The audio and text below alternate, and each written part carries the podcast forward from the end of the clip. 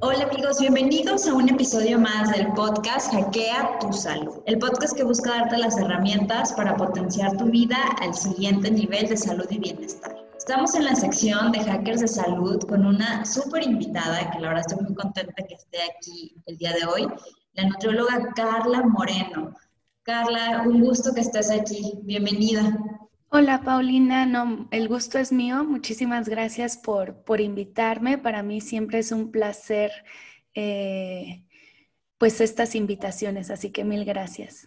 Y para que conozcan algo acerca de Carla, ella es nutrióloga, es nutrióloga aparte certificada eh, por la Academia de Estados Unidos, es nutrióloga funcional, también está certificada en todo lo de FoodMap, salud digestiva, por la Universidad de Monash. Entonces, es una persona muy capacitada para este tema que vamos a platicar el día de hoy, que va a ser acerca de los probióticos y la nutrición funcional. Entonces, platícanos, Carla, ¿qué es esto de la nutrición funcional? Porque luego vemos muchos nutriólogos o health coach que ya se ponen, ¿no? Nutriólogo funcional o nutrición funcional. Sí, pues siento que, que últimamente como que se ha puesto mucho en tendencia, ¿no? Como lo dices. Eh, y la verdad es que la nutrición funcional como tal es una herramienta y es una rama de la nutrición que tiene como bases la medicina funcional.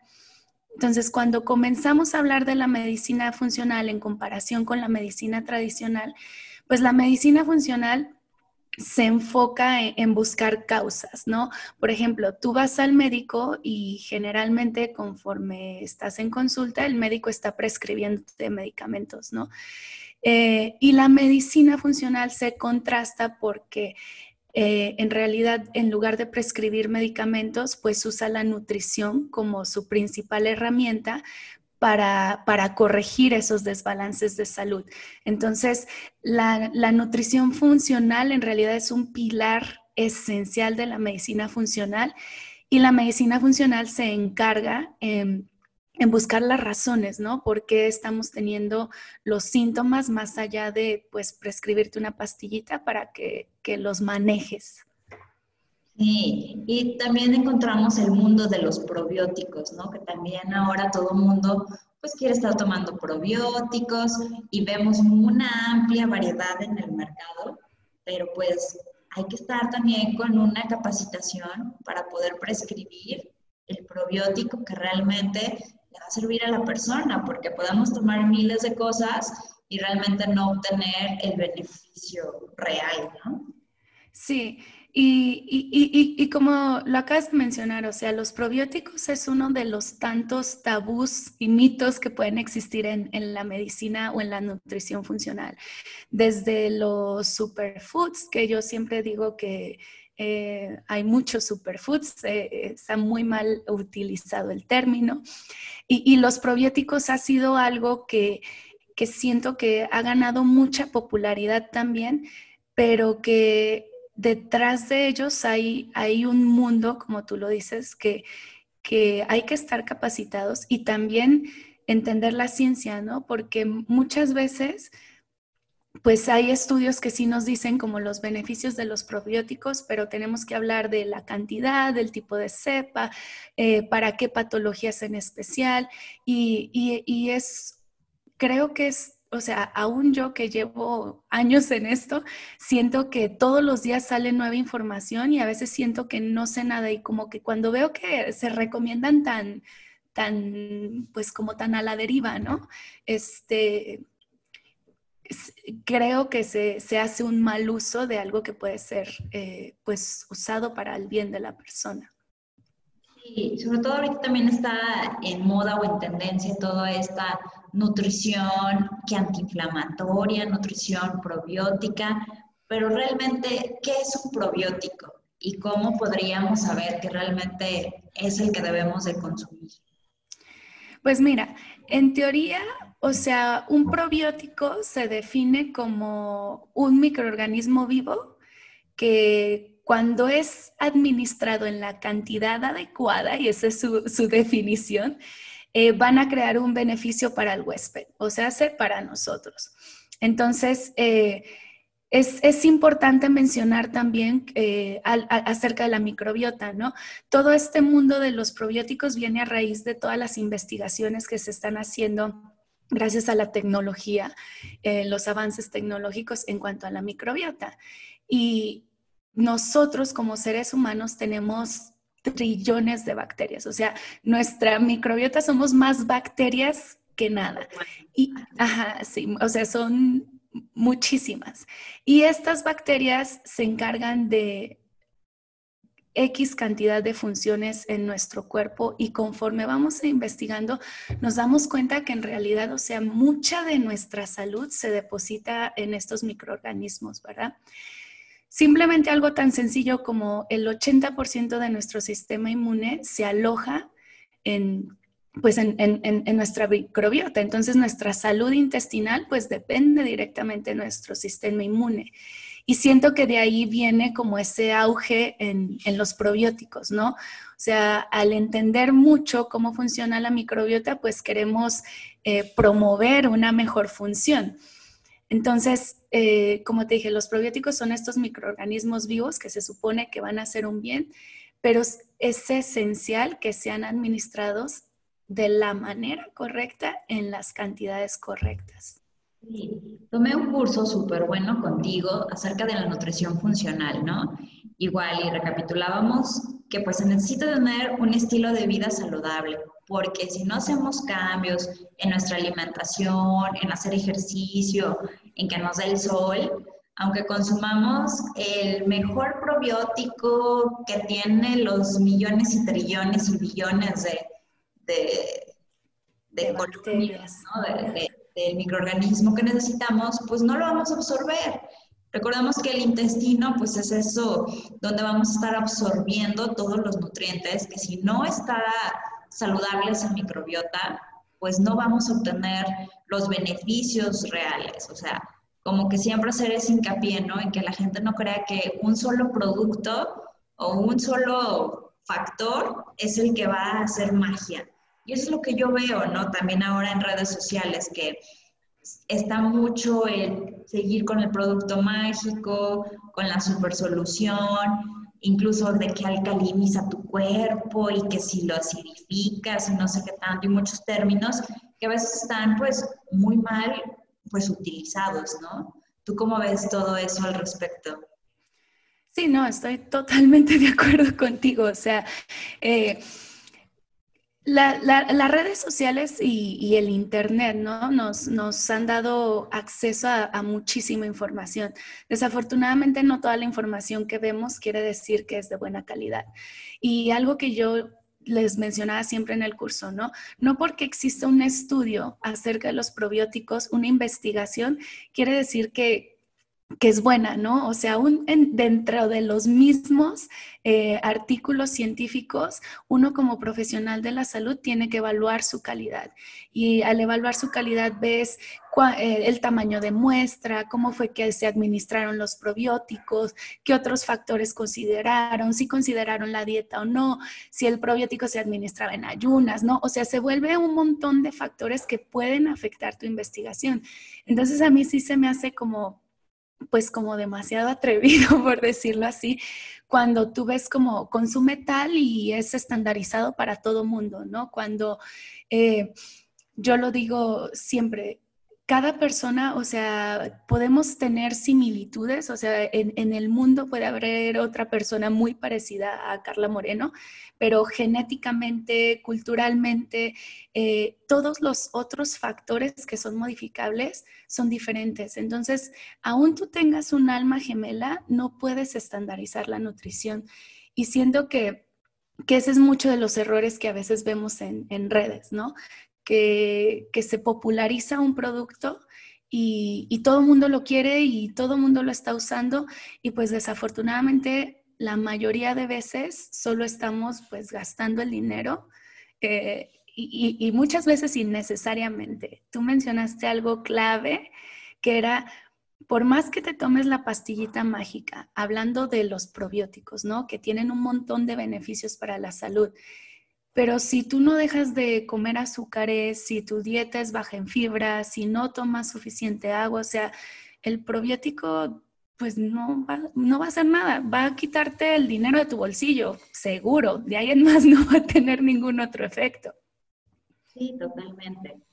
Y sobre todo es eso, ¿no? Todo la preparación que hay pues detrás de pues, un nutriólogo para que pueda prescribir un, un probiótico, o sea, me platicabas, ¿no? Tú estudiaste en México, luego te fuiste a Estados Unidos, tuviste que revalidar materias, como volver a estudiar este, nutrición, y aparte pues todas las certificaciones y todavía esa inquietud de seguir estudiando, entonces pues sí, siempre acérquense a profesionales que estén pues certificados, que estén capacitados, eh, realmente que los respalde pues un estudio, seguir en la evidencia científica alguien que les empiece a querer vender todos los suplementos y llenarte de productos y demás y casarnos con una marca, porque pues algo que era bien común en el curso, ¿no? Que todos preguntábamos, ¿y qué marca nos recomiendas? ¿Y qué marca de esto?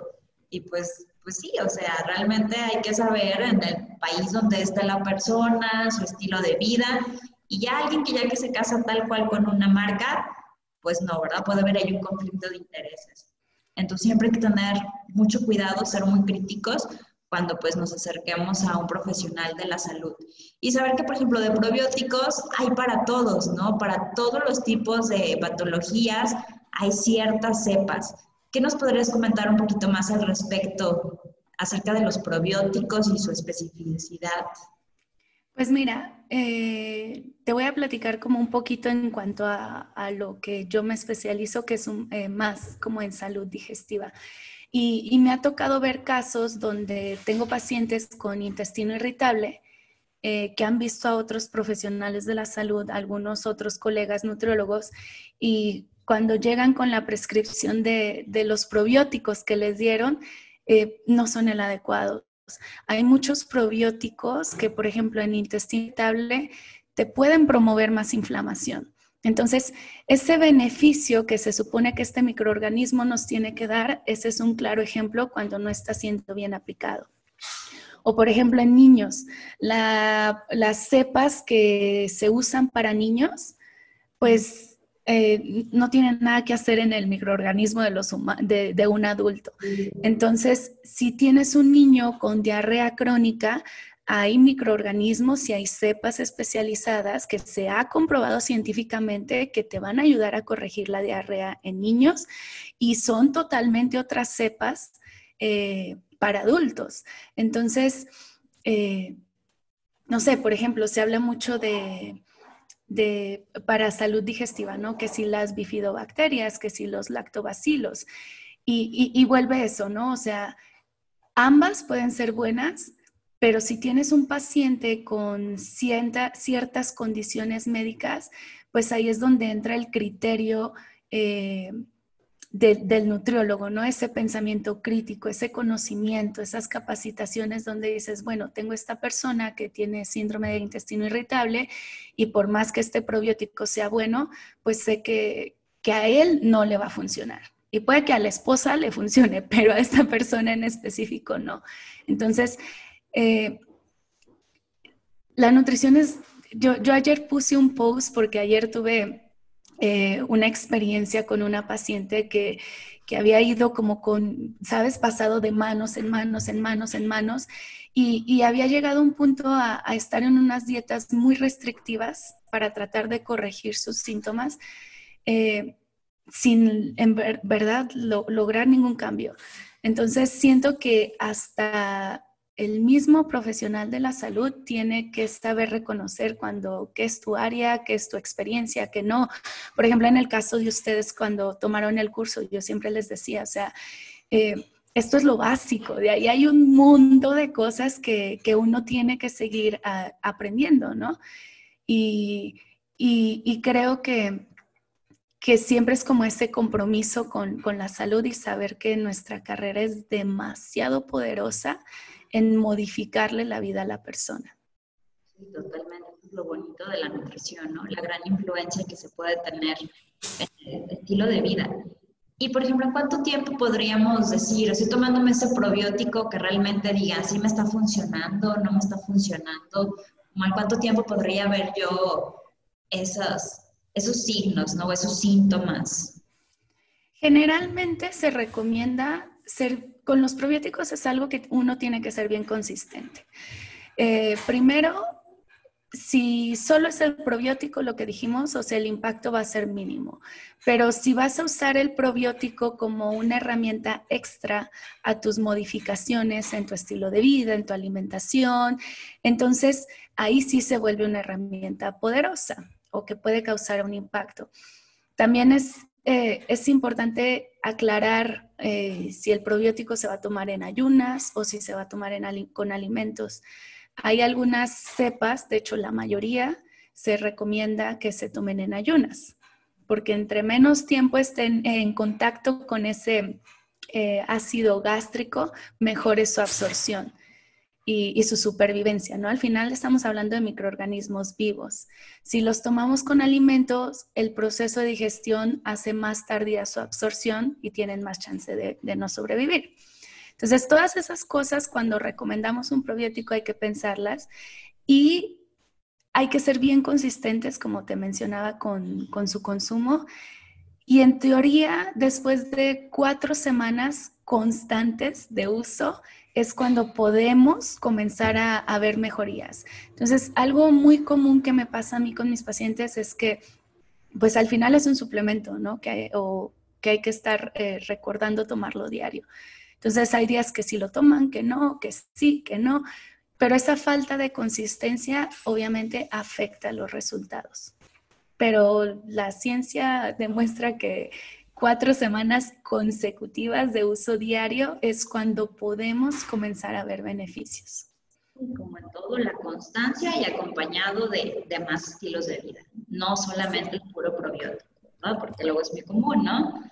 ya me estoy tomando mi probiótico, pues voy a comer de todo, ¿no? Y sobre todo ahora estas fechas, ¿no? Que nos de diciembre y demás, que a veces empieza a haber más tipo de, de comida, que luego en enero ya todo el mundo anda con mucha sintomatología gastrointestinal y malestares y remordimientos de conciencia, entonces, pues no, se puede cuidar uno teniendo un equilibrio, ¿no? En el estilo de vida. Y ahora sí, la pregunta del millón, ¿no? La que siempre hacen los, los pacientes. ¿Y que cómo puedo saber cuál es un buen probiótico, no? Sí, pues bueno, si hablamos generalizando, ¿no? Que digo, si el paciente no tiene ninguna condición, o sea, una persona saludable que quiere, tiene un buen estilo de vida, quiere eh, incorporar los probióticos en su alimentación, eh, creo que es importante considerar el que tenga mayor eh, diversidad de, cepas, diversidad de bacterias. Siempre dice, tantas familias, ¿no? O sea, dos familias. Por ejemplo, no sé, el Yakul es solo el Kasei shirota y es el único microorganismo que trae. pero hay otros que pueden traer 8, 10, 12 diferentes microorganismos. Entonces, el que tenga más microorganismos y el que tenga más colonias de, bacterias eh, para como población en general, ese podría ser si no se tiene ninguna, ningún otro tipo de condición. Entonces, no, no quiere decir que sea el más caro, no quiere decir que sea, no sé, eh, el más sofisticado. A veces eh, yo me he dado cuenta, he encontrado que combinando dos marcas diferentes logras como tener diversidad en, cepas y diversidad en, y, la cantidad de colonias que estás buscando, como billones de bacterias, que es como se maneja. Entonces, eh, a veces es hasta no casándote con un producto y buscando, pues, qué es lo que contiene cada uno. Y, por ejemplo, tú sí recomendarías ese, pues, el que luego está al alcance de, de la mayoría de la población, ¿no? Como mencionaste, el Yakult y ese tipo de, de productos, ¿sí consideras que sea viable su incorporación en la dieta? Eh, creo que uno de los probióticos más sencillos es el, yogur natural. O sea, un yogur natural sin azúcar va a tener beneficios y tiene, contiene probióticos, es barato, no tiene azúcar añadida, eh, o sea, es como el, que está al alcance de, todos. Obviamente eh, no tiene mucha diversidad en bacterias, pero se ha comprobado que para personas, por ejemplo, que sufren de estreñimiento, el incorporar yogur natural diario les ayuda a mejorar esos síntomas de, estreñimiento, el, el lactobacilo. Entonces, el Yakult siento que es un producto comercial, no voy a decir que es bueno ni malo, sino que el contenido de azúcar que tiene, el, rojito, a mí como que ah, me hace ruido ahí. y el que es light tiene azúcares artificiales y ese sí no lo recomendaría por nada. ¿Por qué? Porque esos azúcares artificiales afectan al microorganismo que estamos consumiendo. Entonces, cualquier, eso sí, cualquier probiótico que llegue a estar endulzado con azúcares artificiales, para mí es como un no, no, o sea, ni al caso. Sí, sobre todo todas estas bebidas lácteas fermentadas, o sea, también está muy padre, bueno, yo soy súper fan de los búlgaros de kefir y todo eso, que vas enriqueciendo tu, pues sí, tu dieta habitual y aparte pues son baratos, a veces hasta es compartiendo salud, a veces que a los pacientes les doy sus vulgaritos y pues empiezan los a, a estar consumiendo y pues definitivamente, ¿no? La mejor variedad, o sea, tú mencionabas igual en el curso que debemos estar consumiendo aproximadamente 35 eh, frutas y verduras diferentes a la semana, ¿no? Para tener esa diversidad intestinal.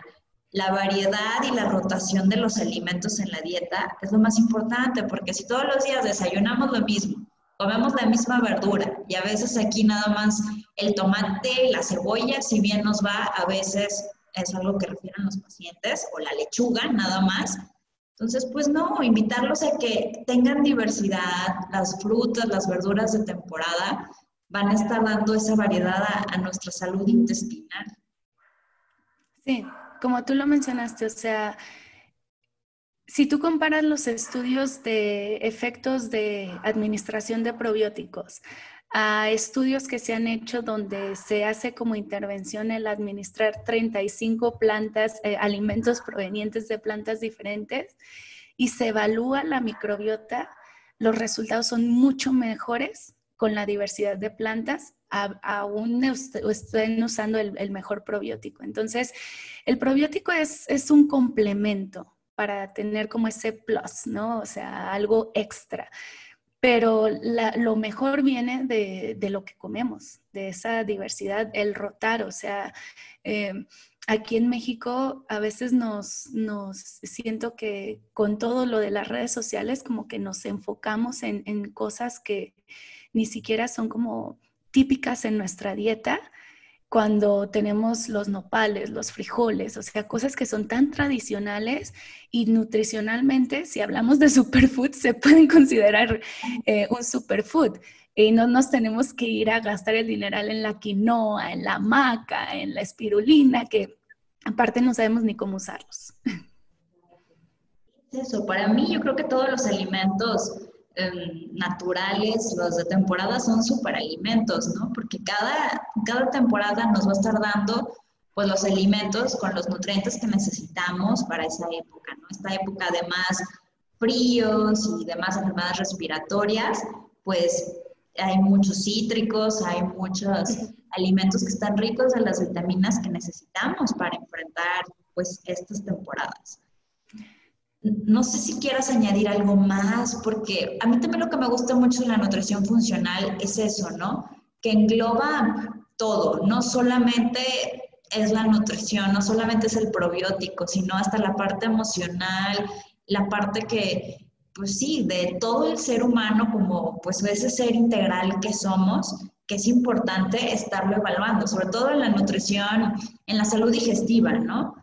Siempre yo he visto esa constante. Las cuestiones emocionales de volada se resienten también en la salud intestinal. Entonces, hay que estar trabajando todos los aspectos pues, de nuestra vida. Sí. Eh, y, algo que tú mencionaste, ¿no? O sea, la nutrición funcional se enfoca en pues lo dicen que es como esta perspectiva holística, ¿no? Que ves el ser humano en todos sus aspectos, pero también en tu impacto en el medio ambiente. Eh, o sea, el tener en cuenta el medio ambiente, las toxinas que generas, las toxinas a las que te estás exponiendo, que siento que es un tema que a veces los nutriólogos no tocamos y, y pueden traer muchas complicaciones a la salud del paciente en cuestiones hormonales, alteraciones de tiroides, fertilidad, o sea, ese es otro mundo. Pero eh, tú mencionas, sí, tú mencionaste algo como los productos de temporada, ¿no? Y, eso, está, e, eso abarca la nutrición funcional. ¿Por qué? Porque al consumir local, al consumir de temporada, el impacto al medio ambiente es menos, nuestra exposición a toxinas va a ser menos. Eh, la naturaleza es tan sabia que, como tú dijiste, o sea, en, si, si ponemos atención, o sea, en época de invierno, las, las cosas que, que, se producen o que si hablando, hablando de producción eh, de agricultura, lo que lo que surge son alimentos concentrados en, calorías, como son, por ejemplo, las calabazas de invierno eh, y también estos cítricos, ¿no? Que ahorita están en temporada y casualmente son los más ricos en vitamina C, que es para fortalecer el sistema inmune. Entonces, eh, la nutrición funcional es eso, o sea, es más allá de enfocarnos en cuántas calorías va a comer el paciente, cuánto porcentaje de proteína, qué porcentaje de esto, cuánto bajo de peso, o sea, es enfocarnos en, si está bien con su imagen, si disfruta sus alimentos, si está expuesto o no a toxinas, si podemos corregir alguna de esas sintomatologías o encontrar la causa, o sea, vamos a así a fondo de, lo que es la nutrición, porque yo siempre digo, los alimentos son mensajeros a, nivel celular. Y cuando lo piensas de ese modo, creo que te das cuenta de lo poderosa que puede ser la nutrición. Sí, excelente. La verdad está súper interesante. Me encanta platicar contigo. Yo ya estoy apuntada al próximo curso que hagas. La verdad me encantan estos temas considero que son muy vitales para darle una atención integral pues, a los pacientes. ¿Algo más que te gustaría añadir? ¿Dónde te pueden contactar? Eh, yo la verdad es, tengo, digo, no, no voy a decir que no tengo Facebook, sí lo tengo, pero soy mucho más activa en Instagram. Facebook ya es demasiado sofisticado para mí, se me ganó ese, esas nuevas actualizaciones, todavía no, no, no logro entenderlo, pero Instagram, eh, mi, red social es Bytes and Balance, eh, se escribe Bites and Balance. Este, y ahí es donde me pueden encontrar. Eh, vienen muchos proyectos, eh, vienen proyectos tanto como lo hemos venido haciendo, eh, enfocados a profesionales de la salud, pero también en, recursos para, el público en general, porque siento que, que tenemos, o sea, la nutrición, lo que te digo, es un arma muy poderosa y tenemos que, pues, que luchar contra mucha de la mala influencia que hay en redes sociales. Bueno, excelente. La verdad te agradezco muchísimo tu tiempo y pues espero que grabemos otros episodios, ¿no? Sobre todo esto que hablamos también de las toxinas, de cómo importa hasta pues el shampoo que usas, en dónde te estás tomando el agua, de dónde, o sea, todos esos factores que también es importante pues estarlos teniendo en cuenta, ¿no? Para que tenga mayor impacto la intervención nutricional que podamos hacer. Muchas gracias amigos. Recuerden seguir a Carla, soy la nutróloga Paulina Torres y síganos en las redes sociales y cualquier duda o inquietud nos pueden escribir. Nos vemos en el próximo episodio. Gracias. Hasta luego. Muchas gracias Paulina por la invitación.